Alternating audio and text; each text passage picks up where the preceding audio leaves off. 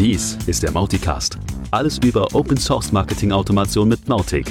Und das hier ist dein Gastgeber, Eki Gümbel. Ja, hallo Welt, hallo Mautic-Welt und hallo Thomas-Welt. Hey. ja, die Thomas-Welt. Hallo Eckart, grüß ja, dich. gut? Und ich grüße auch die ganze Welt. Ja, super. Ähm, ja, unsere Welt ist mal wieder groß heute. Wir haben einen Haufen Themen. Ich glaube, das habe ich die letzte Mal immer erzählt, aber es ist einfach so viel los gerade. Ne? Die Liste ist lang, ja. Mhm. Auf jeden Ähm, Fall. und wir haben tatsächlich auch relativ viel rauskürzen heute, müssen heute, damit es nicht zu viel ähm, zerstreutes ist, aber es ist echt viel los. Am besten immer auch ein bisschen selber auf dem Laufenden bleiben. Und das Wichtigste findet ihr natürlich hier. Außerdem haben wir Futter für die nächste Folge, deswegen, falls ihr es noch nicht gemacht habt, immer abonni- abonnieren. Oh ja, Mensch, sind wir gut heute. Gut, okay, unser Interview heute, ähm, habt ihr in der Überschrift gelesen, ist mit dem Juan Fach, einem ähm, ja, in Andalusien äh, beheimateten Salesforce-Menschen, Mhm. der aber auch schon relativ lange mit Mautic sich beschäftigt hat und der uns von daher mal ganz spannende Perspektiven von außen geben kann. Mit dem habe ich mich tatsächlich über Integration und Richtungen für Mautic unterhalten. Jo, ähm, noch ein kleiner Teaser für später. Wir sprechen natürlich über die Mauticon und wir Mhm. haben auch ein kleines Giveaway zum ersten Mal. Yay. Und zwar ähm, nicht nur Mautic Freikarten, sondern auch noch Gutscheine für den für Mautic Training Rabatt. Äh, also es gibt den Training Day. Ja, ich Mhm. verrate schon wieder alles, ne? Okay. ja. äh, und da gibt es dann noch Rabattgutscheine. Gut, später mehr. Ähm, wir starten Genau. mit ganz banalen Dingen. Ja, also banal ist es gar nicht. Es gibt die Mautic-Version 3.1.2, die fixt tatsächlich, wie das bei den Bugfix-Releases so ist, ein paar Dinge, unter anderem Bounce-Handling. Äh, das war in der 3.1.0 und 3.1.1 ein bisschen nickelig und ist jetzt auch wieder behoben. Ja. Und ein paar andere Sachen, glaube ich. Ja, Ne? genau. Also es war einiges nickelig und diese macht einen sehr soliden Eindruck jetzt und ich bin ganz happy. Genau. Genau, updaten ist angesagt. Jupp. Testen, wie immer auch. Gut. Ähm, dann eine Ecke, in der sich sehr, sehr viel tut gerade, ist Content, den Leute veröffentlichen, also Tutorials für über alles Mögliche. Und da sind wirklich auch viele Nuggets dabei. Wir haben mal drei Stück rausgepickt heute. Mhm. Das eine kommt von einem Dane Menke äh, von Cactus Automation. Also er ist Cactus Automation und er ist zu Hause in wunderschönen Kalifornien. Und er hat geschrieben über die Detailkonfiguration, wie ich Absender äh, in Mautic an den verschiedenen Stellen konfiguriere und wie das zusammenspielt, damit da nichts schief geht. Also relativ mh, umfangreicher Artikel zu einem relativ schmalen Thema. Also wer da Unsicherheiten hat, der kann sich das gerne mal angucken. Mhm. Das zweite kommt von unserem alten Freund Joey und äh, der ist mal, hat die E-Mail-Welt verlassen und äh, hat einmal sich angeschaut, wie eigentlich Kampagnen und Trigger und so weiter genau funktionieren. Und das ist ein Ding, wo immer wieder Leute ähm, scheitern oder ihre Kampagnen falsch bauen, weil sie, sie nicht genau wissen, wie das alles ist mit Conditions und so weiter. Okay. Und Mhm. ähm, kann man nicht oft genug erklären. Von daher auch dieser Link, wie alles andere natürlich, in den Show Notes und schaut euch das an. Wenn ihr Probleme mal habt, vielleicht hilft euch das ja, den Knoten zu durchschlagen. Genau, das erklärt so ein bisschen die Logik auch dahinter, ne? Ja, und er hat, ich glaube, er, er war sich selber nicht so sicher, hat ein paar Dinge ausprobiert und erzählt davon auch. Mhm. Genau, und das andere, was Joey auch geschrieben hat, ist ähm, über das Thema Double Opt-in und zwar im mehrsprachigen Double Opt-in, wie man das effizient und schlank gestalten kann. Das ist also unser dritter Tutorial-Link dieser Woche und ähm, all das, wie gesagt, in den Show Notes. Und Das ist ja eigentlich alles was für die Knowledge Base, ne? Ähm, definitiv.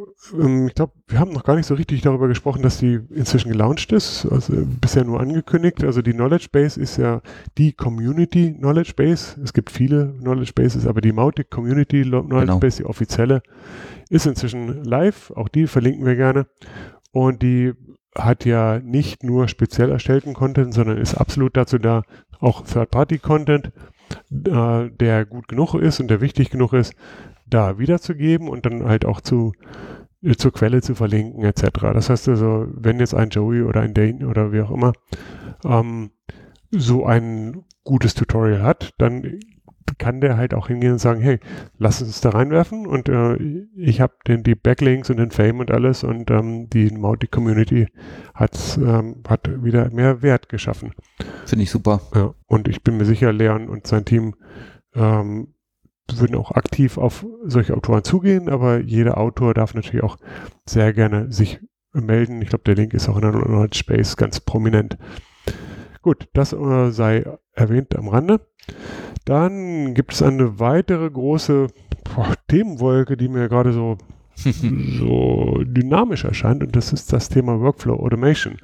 Und damit meine ich nicht jetzt eine Kampagne innerhalb von Mautic, sondern die Integration die Verknüpfung zwischen verschiedenen Systemen. Da gibt es die klassischen äh, Verknüpfer-Tools wie Zapier oder Zapier oder wie auch immer Leute es aussprechen.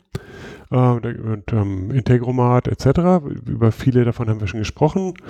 Ähm, wir sprechen auch im Interview nachher über das Thema am Rande.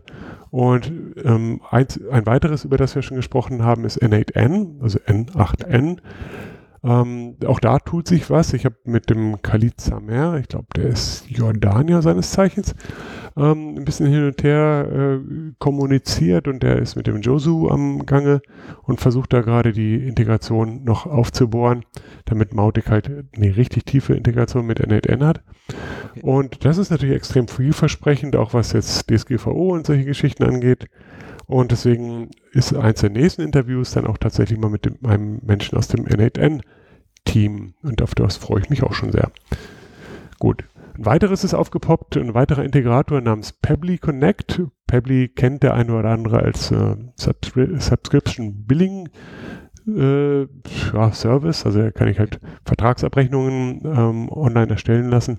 Das Ganze ist ein indischer Service, die machen jetzt halt auch Integrationen. Auch da habe ich wieder die DSGVO-Implikationen, aber es ist natürlich für die Leute, die ZAP ja bisher nutzen und denen das aber viel zu teuer ist, ist das definitiv eine Alternative. Von daher auch dieser Link in den Noten dieser Show. Ja, und lustigerweise auch hier hat Joey nochmal in die Tasten gehauen und hat ähm, ein kleines Tutorial geschrieben oder hat beschrieben, wie man eine externe Integration auch ganz ohne so einen Dienst machen könnte, nämlich mit äh, Webhooks. Da mhm. kann ich halt ähm, Mautic integrieren mit einer dritten, pa äh, dritten Partie. Ähm, dritten Party, Partei. Partei, danke. äh, über API unter, unter Zuhilfenahme der, Name der Webhooks. Uiuiui.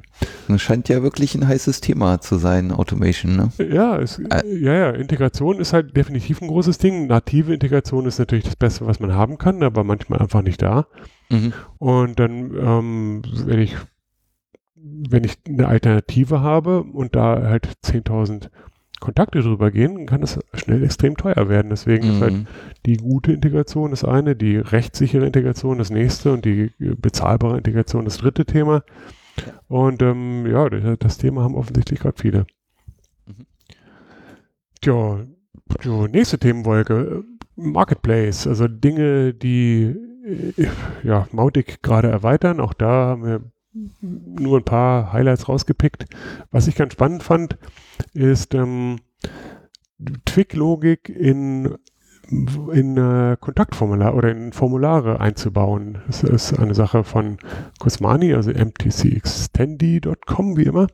Mhm. Ähm, wenn ich ein Formular habe, habe ich ja in der Regel Eingabefelder und die mappe ich auf Kontaktfelder oder Companyfelder. Und hier habe ich eine Zwischenschicht, die erlaubt mir halt Manipulationen. Da kann ich halt hingehen und sagen, okay, ich möchte das Formularfeld Vorname zusammen mit dem Formularfeld Nachname in das Kontaktfeld Name schreiben. Oder ich kann, ich möchte von der E-Mail, die der Mensch da angegeben hat, nur das Domain-Teil haben und irgendwo das Company-Feld ähm, E-Mail-Domain ähm, füllen oder solche Geschichten. Also ich kann halt viel rauf und runter manipulieren. Aber das ist ganz cool und ganz mächtig, ähm, wenn man es braucht. Genau. Ich habe auch noch zwei Tipps aus der gleichen Wolke. Äh, das erste ist, es gibt ein Trello-Plugin für Mautic von dem Adrian Schmipf. Genau. Ich wollte gerade Schimpf sagen, deswegen musste ich kurz stoppen. Ähm, damit habe ich die Möglichkeit, zum Beispiel sowas zu tun, wie aus einer Kampagne raus eine Trello-Karte anzulegen, wenn man denn in Trello sowas wie zum Beispiel Kontaktverfolgung macht oder äh, weitere Planungen vornimmt in Trello. Ja, der, der, der Adrian heißt übrigens Schimpf, fällt mir gerade auf. Ah, ja. Siehste. Dann haben wir das im Nachhinein ja auch noch gerade gezogen. Genau. Sehr gut. Äh, genau. Und es gibt äh, ein paar Skripte für PHP Storm, um dann ähm, damit zum Beispiel auch Mautic Templates besser zu bearbeiten. Mhm. Ähm, ja, das ist eine ältere Geschichte und ist eigentlich nur ein bisschen Konfiguration für PHP Storm, aber jeder Mautic-Entwickler, der es noch nicht kannte, der macht immer große Augen und sagt, wow, warum habe ich das nicht vorher gesehen? Von daher auch das verlinkt wie immer. Und ähm, noch ein bisschen was ist vom Himmel, Himmel gefallen. Und zwar bezieht sich das jetzt auf einen Feature-Wunsch, den wir schon mal hatten, nämlich die Idee, ich möchte doch bitte UTM-Parameter äh, tracken können für Leute, die auf meine Webseite kommen. Zunächst mal hat Chris Calabro ein, ein Tutorial geschrieben, wie kann ich das denn tun im Rahmen von Formularen. Also Klassiker ist ja, ich habe eine Landingpage, Leute kommen auf diese Landingpage, bleiben da, füllen das Formular aus und gut ist.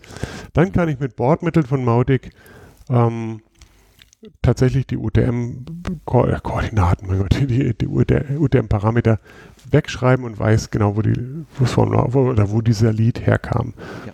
So, die Idee aber war ja ein bisschen weitergehend. Ich möchte ja auch sonst wissen, wo Leute herkommen, egal was sie danach tun. Und ähm, da hat erneut der Adrian Schimpf, Grüße gehen in die Schweiz zu Idea 2, ähm, äh, ein Pull-Request geschrieben und also Code hinterlassen. Oh Gott, gut. Müssen wir rausschneiden. Nein, was ist drin? Okay, der Code ähm, veröffentlicht einen Pull-Request, der genau das tut und erlaubt, dass die äh, UTM-Daten ähm, weggeschrieben werden. Es ist ein guter Code. Diese Wortspiele. Okay, ähm, ja, und auch die Ruth hat, oh, hat an ganz, ganz vielen Stellen in die Tasten gehauen, die ist extrem landunter gerade, aber sie hat äh, für das dritte Quartal auch ein Community Roundup wieder geschrieben und äh, ein bisschen berichtet, was sich alles tut und äh, war wie immer sehr, sehr sorgfältig, all das zusammenzutragen. Gut, so, jetzt haben wir einen Haufen Links schon in den Show Notes. Ähm, mhm. Und jetzt würde ich sagen, gehen wir direkt rein in das Interview mit dem Juan Fach. Wie schon gesagt, ein Salesforce-Mensch mit, mit Wurzeln oder naja, mit, mit langen Drähten in die Mautic-Welt, weil er es halt auch sogar im Privatleben interessant findet und verwendet, aber natürlich aus der Salesforce-Perspektive spricht. Das heißt also, meine Perspektive ist jetzt nicht unbedingt immer dieselbe. Zum Beispiel sind seine Einschätzungen, ob oder bis zu welcher Größe Mautic geeignet ist, natürlich ein kleines, ein kleines bisschen geprägt von der Salesforce und Pardo äh, ähm, Sicht. Aber ansonsten, ich glaube, viele spannende Einblicke und Meinungen und ähm, auf geht's. And there we go. Welcome, Juan Fach. Welcome to the show. Thanks for being here today. Thank you very much. Uh, thank you for inviting me to your podcast. Uh, I'm very happy to be able to contribute or express my point of view on your questions, and I'm ready to go. Yeah. Um, before we go into the questions, let's start by introducing yourself. Um, so, who, who are you? Where are you located? And what is, does your professional life look like? Okay, my name is uh, Juan Fach. I'm, I'm a uh, Salesforce deployment manager for one of the global um, automobile companies, and I'm, I'm involved in Linux uh, and open source since in 1995. I started with one of the first version of Red Hat Oh. Uh, I'm original from uh, Cuba and Dominican Republic, but I have been living in Europe uh, for several years, almost a decade. And I'm working as a Salesforce uh, deployment manager. I'm a Salesforce certified, but also I have been involved um, looking very closely to some of the solutions of open source. And one of them is have been Mautic since uh, 2014. So one of the things is that uh, my relation with Mautic has been uh, in and out, uh, trying to look the evolution of Mautic and using in in different type of organization, a small business, or uh, having them for suggesting for the nonprofits. Um, my my relation with the marketing automation in that case has been mostly for the lead generation uh, B2B business and uh, non-profits. Okay, so um, let's step back a little bit. When when you say Salesforce deployment, that's that's basically the CRM that, that you help customers with, I guess. And and that also ties into marketing, marketing automation there, but that would rather be Pardot, I guess, right?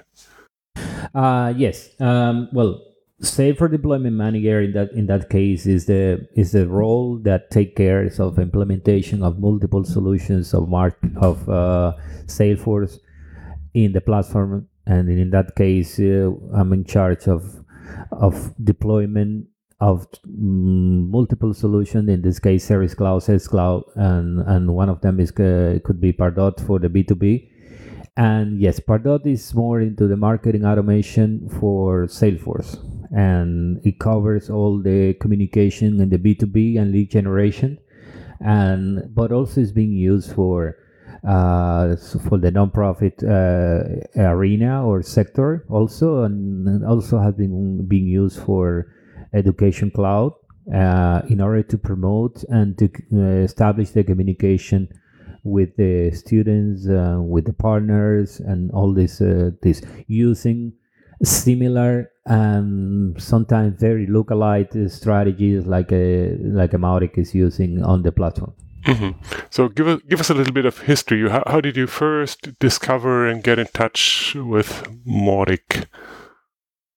Okay. Um, well, as I mentioned, uh, since uh, in the year 2000, uh, I was in Dominican Republic, and uh, we were working on the on the marketing agency. So from that point, we were start using the common email marketing uh, or email uh, sending solutions that were in the open source arena. There are multiple solutions.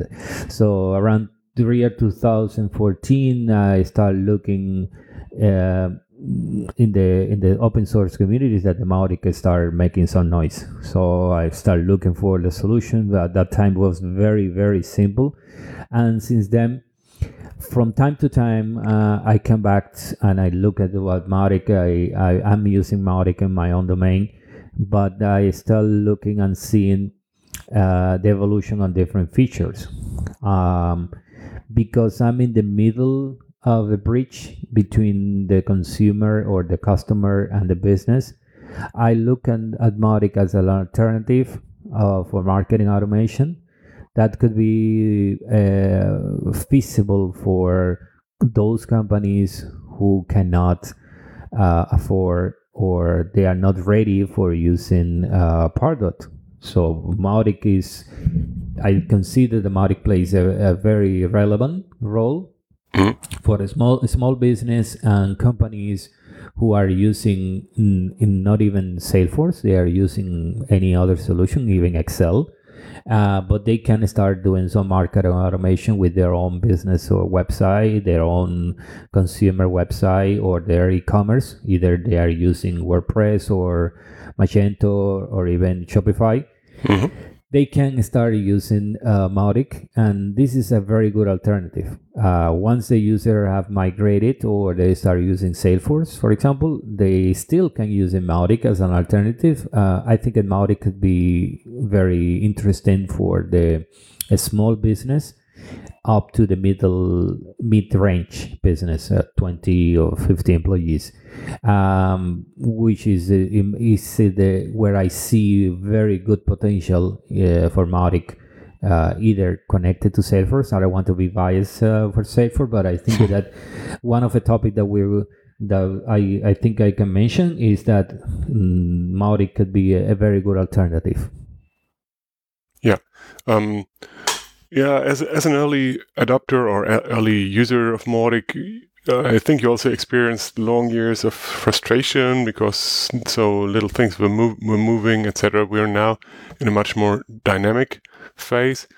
Um, but you told me earlier that you were not satisfied with with the current capability, specifically of the Salesforce plugin for Mautic. Um, and that's one thing that pops up uh, again and again, obviously, the, the importance of, of deep integrations with various uh, CRM systems, including Salesforce, very prominently. So, can you describe to me the perfect integration that you would dream of? So, if, if you have a, an example, let's that be fair, or, or just certain features that you would uh, consider the, the really high end, not just the, the basic things, but but what would the perfect one look look like for you? So, for, as I as I mentioned, uh, it's very good point. It's very good that you bring that that uh, topic to the to the table. As I mentioned, as a as a um, as a bridge bet, uh, between the stakeholders on the company, and any company could be a ten employees company to one thousand employee company. When you are discussing how the marketing automation strategy will be, uh, we have to take into account that uh, we can use Mautic for lead generation and B2B. Let's let's focus on this in this um, on this B2B scenario. Mm-hmm. Uh, I see that the Mautic have not been doing a very deep analysis about the uh, the feature from the business per- point of view and business perspective. So you look into, or let's just say, some people say that they are happy, but I think that the interface could be more uh, the UX can be more simplic, uh, simplicity. I mean, so they can simplify more the interface. They can make it more UX experience uh, uh, smooth. So they can just go into that. Uh, this is one of the things that I consider they should be. I haven't seen the Mautic interface for for the operation change since a long time. Mm. So let's go back into let's go into the capabilities of uh, Mautic, the, the email the email interface um, for building emails is is absolutely uh, not comparable if you if you are if you are looking at solution like for example um, beefree.io is a mail builder that they even can do a, a collaboration. I'm not saying that it's gonna be for free. I'm saying that they can make a collaboration. Uh, this is one example that I like a lot uh, as a mail builder or or landing page builder because the the interface for for building uh, is is more weight advanced than the actual email builder. That that's one of the key things. Integration with other solutions that could be um, essential for businesses is like a uh, analysis for Litmus. Uh, you can have Yeah. integration and analyze your your email for the campaign. We're talking about business orientation and business point of view. Um, um, those are the things that the customer will love about to Mautic to have. And not, I'm not saying that they should be even for free. I'm saying that they should be the integration with the light uh, version, and then they should be for but email builder is something that is. Then we jump into Salesforce integration. I look at the the integration of Salesforce, and I found I found uh, Salesforce is getting more and more and more advanced into the um, uh, wizard for integrations and wizard for configuration. I don't see that happening in the Mautic uh, interface. I see that the integrations are mm, not changed for the UX experience uh, for better, and the integration with Salesforce is one of them that needs to be reviewed from the bottom. And one of the things is that uh, integration has, should be uh, uh, first need to be able to focus and to target the main objects of Salesforce. It could be lead, contact, and, and accounts, and then opportunities. Because when you are building the journey, mm, this is what uh, the competitor is doing. So that's what the Pardot is doing. The Pardot enables you to communicate with the major object, and that's what Mautic should focus on that in order to be competitive uh, into that middle range uh, companies who are going to be deciding between budget and features. Yeah, let, let, let, let me hop in, in here for a second just to make sure I get this right. Right now, we do have, eh, eh, or conceptually in, in Mautic, we do have contacts companies, and that's it. We do have anonymous contacts and we have known contacts. And there's this mapping that allows you to say, okay, I want to sync my contacts with the leads, with the uh, contacts in, in Salesforce. I'm not sure about opportunities. I don't think so. Um, the the conceptual or the, the design, the database design, um, on the model on the Mautic side will probably not change. So the the other thing I could think of, think of is is to flag a contact in in Mautic and say, okay, this one is an is in actual contact on the uh, CRM side or it is a lead on the CRM side or, or, whatever, and to be able to map it on that level because we, we can deal with different entities, but, but only with one at a time currently. No, but I'm, I'm not saying about flagging an entity. I'm, I'm going to give an scenario. You are, mm. you are um, in, the, in the journey mm. that is in, that you are capturing uh, a form from um, in Mautic. Uh, Mautic, the form is Mautic is capturing from the website, mm-hmm. and then you the, the the customer is interested into having a, an installation of Mautic, and then it happens that you are connected to Salesforce, and yeah. that is gonna become a lead. But at a certain time, you start doing a nurturing campaign with the customer. Yeah. So you start sending information: what is Mautic, what the Mautic can do for you, etc., etc. And the com- and at one point, of the flow of the journey, the customer is ready to pay for your service of uh, implementation. So, yeah. and that moment is when you are going to be able to go into the lead object of Salesforce and change a value and do a checkbox on that saying you are ready to call that customer right now. Yeah. So that's what that's what Pardot does, and yeah. that's what I think in the in the in the capabilities of Mautic should be able to be able to talk to Salesforce in the right in the right time without going oh. through the database of this. Oh, I think it can, can absolutely accounts, do that. It, it, that that's a campaign action called push to integration, and then then there you have a selection of all the um, campaigns in, in the CRM, etc. So I, I, think we're more there than you think. About, you are talking about campaigns. I'm talking yeah, well, okay, that, that, that is now that's a workflow. It's a little, little bit different wording in, in on the Mautic side. Okay. So, but I'm talking about. I'm not talking putting a customer in the campaign. I'm talking about going to the lead object who are are you already push it to Salesforce and and and changing the value that is going to be triggering a, a workflow on Salesforce in order for the agent oh, to be okay. able to talk to call the client. Yeah, okay. You want to have more granular access to properties exactly. in the, in the object on the, on I'm, not, I'm not saying I'm not saying um, only for for putting data in uh, pushing data into Salesforce or synchronizing data because mm-hmm. that synchronization is okay when you are when you are using contacts and accounts um, in companies in in Mautic is for the normal I would say um, uh, it kind of a standalone uh, usage of of say of uh, Mautic. When we are connecting to Salesforce, I'm I'm looking into more reliable uh, flow of data between Mautic uh,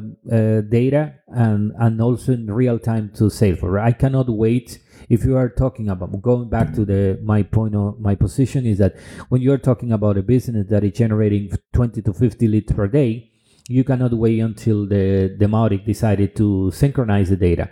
So I want you to, I want to be able to right now uh, right uh, right away go into the lead object and say oh this customer is already ready for for for buying or ready for for interaction and then i'm gonna put this flag and this is still gonna do another process on, on Salesforce that's what i was uh, trying to say at this level but this is a a business point of view, a business approach. Uh, mm. is more is more than technical. Is more than coding. Is looking at Mautic like a oh I can be on that segment of the market in terms of a marketing automation. Yeah, that's what I'm referring with the with the uh, what I'm referring to the to the to the companies who are working for Mautic and developing things or even to the core developer of Mautic. Yeah. Why don't we look more into the business sides of Mautic rather than to say, oh, okay, yes, I'm, I'm strong in the marketing automation. Yes, it is strong, but it is that's why maybe some of the business uh, are not looking uh, into into more into Mautic. Yeah. The yep. other thing that I would say that I have my notes here, I think, is about reliability uh, to to be able to trust that nothing is going to break whatever happened into the process or maybe updates or installing a plugin. Uh, i think that is still even myself and or looking at the forums every time that you look into a, um, an upgrade something happens in Mautic or even or or you have to invest too much into into the process of updating or uh, you need to have a, like a, a double system at the same. One is for keeping the update and the other is for uh, the stable system. You can have that but for example in salesforce we don't have this issue. When you upgrade you upgrade period. There is no nothing breaks. And this is something that i see that a lot of people in the the Mautic community are complaining. Ooh, what is going to happen now if i upgrade this Yeah, well, that's of course a, a mixed bag. If if you use, I mean, there are now multiple SaaS services for Mautic which take away that pain from you. Uh, but of course, you have to pay, pay for it. And if you decide yeah, decide for self-hosting, then yeah, it's it's still not that mature Yeah, that you would, then wouldn't want go- a then- staging system. That's right. yes but when if you take that approach that is very good that you mentioned Mhm. we are going back to we're not going back. We're going back to the discussion on the table from with the stakeholders. So remember that the stakeholders in a company are always looking at business reliability and budget. So if i found that i'm using Mautic and it's very good but uh, I'm, imagine that i'm a Salesforce user. I'm using Mautic as an alternative for not uh, going into a full uh, spec of, of Salesforce solution but if, the, if this solution is dragging me down in terms of uh, business operations and budget because I need to maintain uh, servers, I need to maintain this, the stakeholders are going to start considering alternative for for not having these uh, headaches. So we need to see. That's why it's very important that we need to think as a stakeholders or, or CEO or um, CTO of a company who are being under pressure for the management say oh listen how many times are we going to have this issue of, Yeah. of a marketing automation tool failing that's Yeah. a, that's a conversation. They're not they are not uh, they they don't even know that the Mautic is open source. They don't even want to know that Mautic is and, open and they shouldn't they shouldn't that's right. And i, I think it's a good point that you bring this up because uh, there, there's also I mean, there's those customers the higher up who just want a system that works and then somebody that that guarantees for that and gives an SLA in it and there are also Exactly, agencies exactly. that, that rely on on a certain tool that make a decision for a, a more marketing automation tool without that agency themselves be, having to be technical. They just want to use a tool that works and does a job.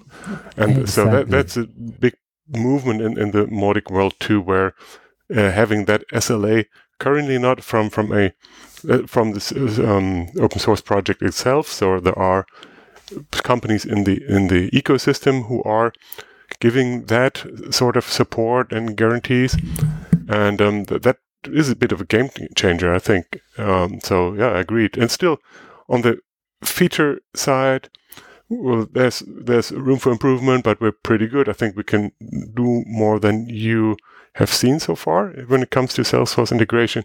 On the business side, I agree that that that's still not there yet. It, it's it's too fiddly and and, and things and um, a lot of potential still. Um, I, would like to to ask you about one specific thing though when it, when it comes to integration. Uh, in your experience, in your world, did you ever try uh, external workflow automators like like uh, Integromat, Zapier, N8N, things like that? Would you recommend going that way when you want to integrate, say, Salesforce with any other system? Are you using things like that? Uh, yes, um, it's a very good point that you, that you mentioned that. Yes, I I have integrated Salesforce with other system, and for example, in the in in in the actual job, we are using uh, MuleSoft, um, but as I mentioned, MuleSoft could be a high, very high end uh, for the small business or any other business who are not considering have, having this. There are multiple solutions of, of this. Uh, I would say that for integration, there are two things. Mm, uh, or you want if if the if the data flow is not required to be real time Hmm. do you, do you have a lot of alternative if the data flow do not require real time and and high reliability into the data you are not required to have the data right now, then there is a lot of alternatives like Zapier and all that. Mm, also regarding security and regarding uh, data transformation if you need that. So if you are in the high ends, it, there is also mm, plenty of solution. One of them is, could be MuleSoft or others. So as for example, one of the things that you mentioned about Zapier is that if your business is not required real time, okay, you may use Zapier. Uh, if your business can hold to have uh, a downtime or maybe a, a, a, a, connection issue of the data uh, and you can hold for a couple of minutes, uh, even up to one hour, then Zapier could be an, an option. But if your data flow requires critical and connection mm, like an e-commerce or this and that i would say that i will i will take the position like uh, the other uh, with the stakeholders you you wouldn't be very happy to be on the meeting where they say this is not communicating we have a lot of issues we have a lot of data loss and then uh, you find out that is because you are using a third party then if you are in Europe, you need to also consider the GDPR. Of course. So yeah. you are given your data to pass through another system that you don't know if they are making a copy of it. And I'm not saying that the, those uh, organizations are doing that. I'm saying that from the compliance point of view, you have to go to your compliance manager and, and prove that your uh, data flow is compliant according to the GDPR process because the auditors are going to come and say, no, I don't like it. I don't like it the way it is. So that's why I suggest, or you use an API connection uh, if it is possible.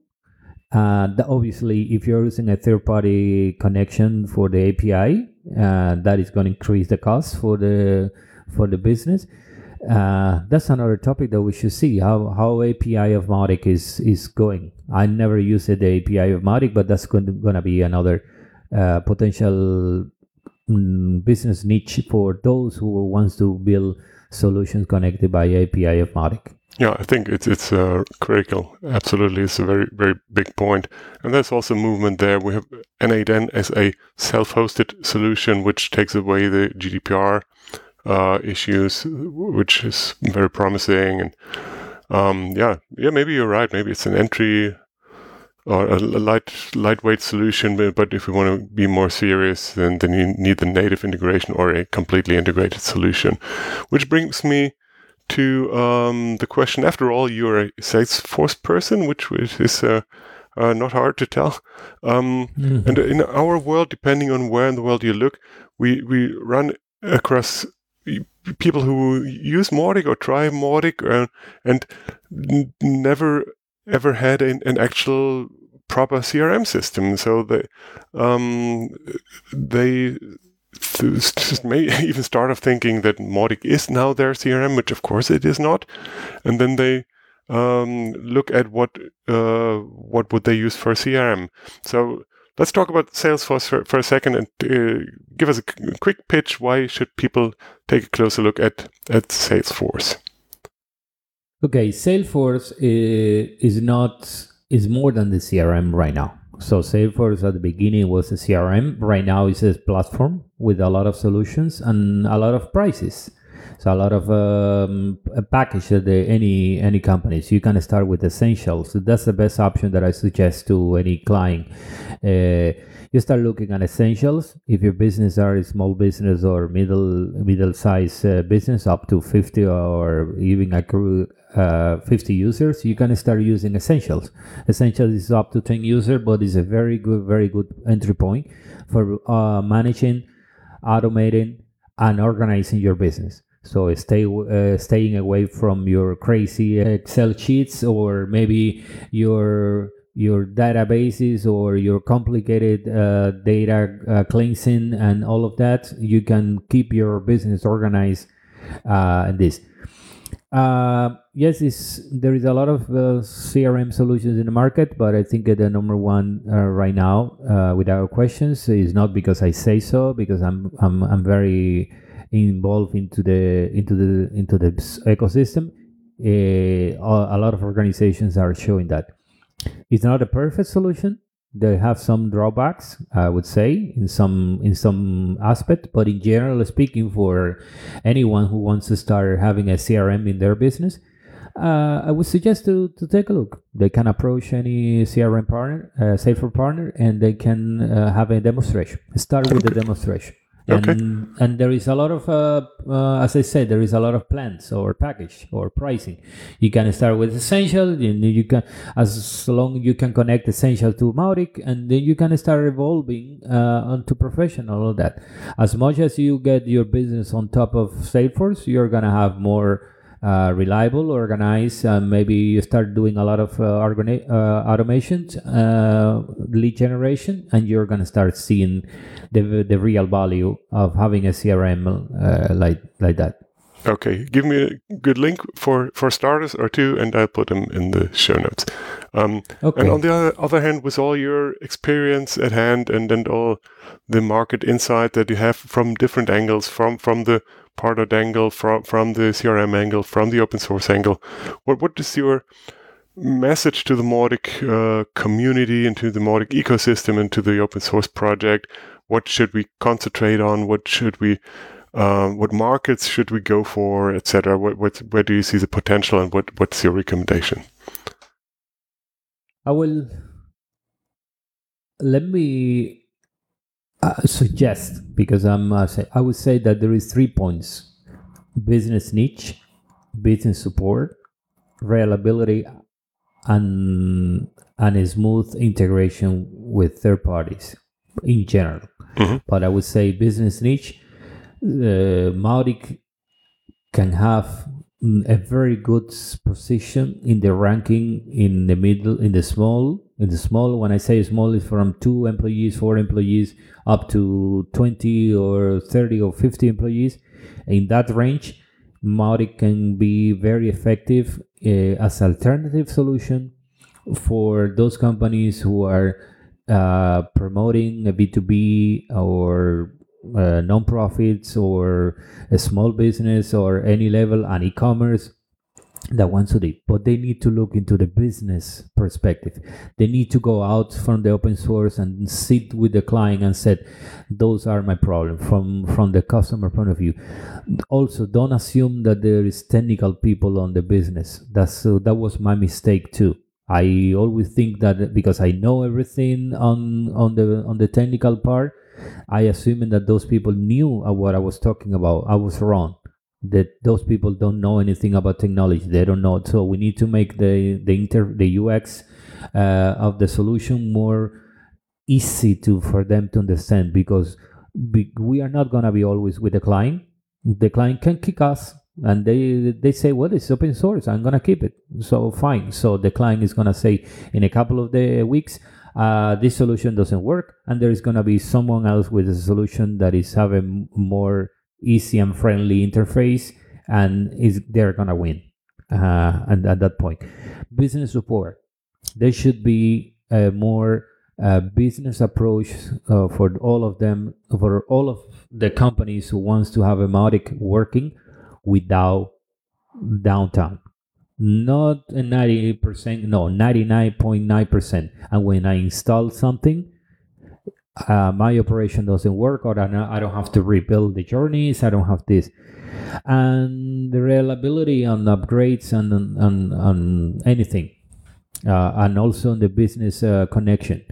There shouldn't be not only connection to uh, Salesforce in a smooth way, like uh, like we say, like Windows, so you say next, next, next, and the is connected because it's happening on the on the other solutions. Why we cannot having a Mautic, and also connection to um, the more popular solutions on on the, from the business side uh, in a more easy way, uh, in a more reliable way that anybody can do it so that we can focus on the business rather than in the, than in the technology. Mm. So Excellent that's point. one of the things. Yeah. Yeah, Uh, thank, thank you very much. Oh, you got more. No, no, no. It's um, these points, and we also we need we need to uh, because I always come back to Mautic, and every time that I'm working, for example, with the nonprofits, uh, I I try to suggest because also you uh, as I mentioned, you need to look into into two points, two sides. The the customer don't have the budget, or the customer is not ready. These two things.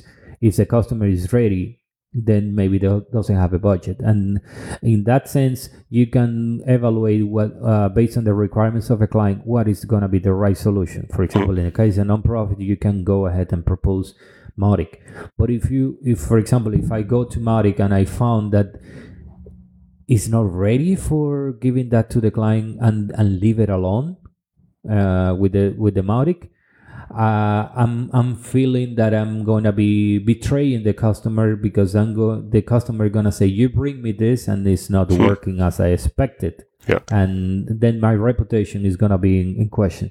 So that's one of the things that I always feel that uh, in some cases Mautic is not ready yet in that point. For the rest, it's very good. It it, do, it does the work, but I think it's from uh, the Mautic, uh, the core people at Mautic, or maybe the core people uh, very active. I would say with the Mautic community, Mm. can can start looking more into the business side. Yeah. Uh, They can I, I was choose. they, mhm, yeah. I, I I- I've been thinking why why you said all that, and I think this this bridge between the business needs uh, and the actual development is is uh, very critical. And um, so far, it's it's not like like the core devs go out to businesses and ask them what what, we, what they need. It's, it's the other way around. It's like Mautic agencies, the whatever project manager, salespeople, whatever, whoever is actually talking high level to to customers need to be able to feed that back into the core development. And uh, we're, we're coming up uh, actually with, with a format um, for that where we have tiny little teams, tiger teams for uh, feature areas like like CRM integration or whatever your issue is, email builder, and um, they uh, they will rely on an input like that, and we will try to formalize that and give a, give a way of, of giving input like that into the development and make it happen really rapidly. So that's one one good thing, and the other thing that I like that you mentioned earlier uh, when we talked when you talked about Beefree template builder um, is the notion of integrating paid services into Mautic. I think th- there's nothing wrong with it. It it it's an absolutely valid uh, business model, and, and it's enriching Mautic. And, and if there's a like a freemium version of that, even better. And we we may want to motivate people into doing more like that, looking into it, reaching out to to complementary services. There's all sorts of services like uh, like like we, we as an agency we we work with uh, Deutsche Post for sending podca- postcards out of Mautic, which is of course a paid service. Or we work with databases um, who can enrich uh, or who can deliver company data even for anonymous contacts. Uh, which is a paid third-party service, etc. And if we have more like that, then that makes Mautic only better, and it's a win-win situation for everyone. So yeah, Now, now that you now that you mentioned that, I don't I don't I don't want to go back to the to this topic, but uh, look at the from the business point of view, from the business perspective, when you are opening Mautic and you have a small team of two people uh, doing email marketing, and they are gonna build that. Hmm. When you present that email builder to them, they say, "I cannot work with that." Hmm. because you want you I want to do no more uh, nicer, more responsive, more reliable things on on this. I want to do, uh, for example, some uh, all of these. I cannot do it with this uh, with this builder. I need Yeah. to go, and then when the most of a client is doing, like you are aware, they do they're building the email outside and doing that inside. That means that you need a developer outside. So why why don't we put everything on the same solution and we try to cover all of that? Because marketing people are very demanding on on that. I mean, marketing the ones who are building the strategy, not the ones who are coding. Yeah, yeah, of course, and and uh, the email builder is a really visual vi- visual thing. Everybody can easily grasp it and e- easily criticize it. Um, on the other hand, there's a lot of movement there, multiple projects going on to come up with better email builder. So I'm optimistic there too. Juan, thank you so much for your time. We're, we're recording this on a Saturday, and I really want to let you go back to your family. Um, Thank you uh, very much for having was- me. It was been a pleasure. it was fun to, to have the in, in, uh, insights fr- from from uh, um yeah I would yeah competition so to say but also someone who who is part of the Mautic community so I welcome you there even though you've been there earlier than me um No. And I thank you so much for your contribution I I hope we talk soon again in the future Thank you very much for having me. thanks Anytime. take care bye bye Bye. Ja, äh, super Interview. Ich finde, man merkt natürlich, so wie du es praktisch zum Eingang ja auch schon gesagt hast, an manchen Stellen fehlt schon ein bisschen der tiefere Einblick in Mautic, ne? Und äh, wir alle wissen ja, dass da mehr geht, als er sich gerade so vorstellt, ne? Ich glaube auch, ja. Also entweder hat er sehr, sehr früh sich das zuletzt angeguckt oder nicht so richtig alle Ecken sich angeguckt, aber ich glaube, er hat ein paar Punkte übersehen. Aber ihr habt ja auch gehört, so, wir wollten nicht allzu tief in die Technik gehen. Das passt schon. Ne? Ja, genau. Gut, ganz anderes Thema. Ich hatte ja vorhin erzählt über die Mautic 3.1.2 und tatsächlich ist die Planung jetzt auch soweit, wie der Plan das ja auch vorsieht, für die Mautic Version 3.2. Da gibt es tatsächlich einen Sprint vom 6. bis 7. November und vom 21. bis 22. November. Geplant ist der Release Candidate für den 23. November und die Verfügbarkeit soll am 30. November dann da sein. Das heißt also alles dieses Jahr noch.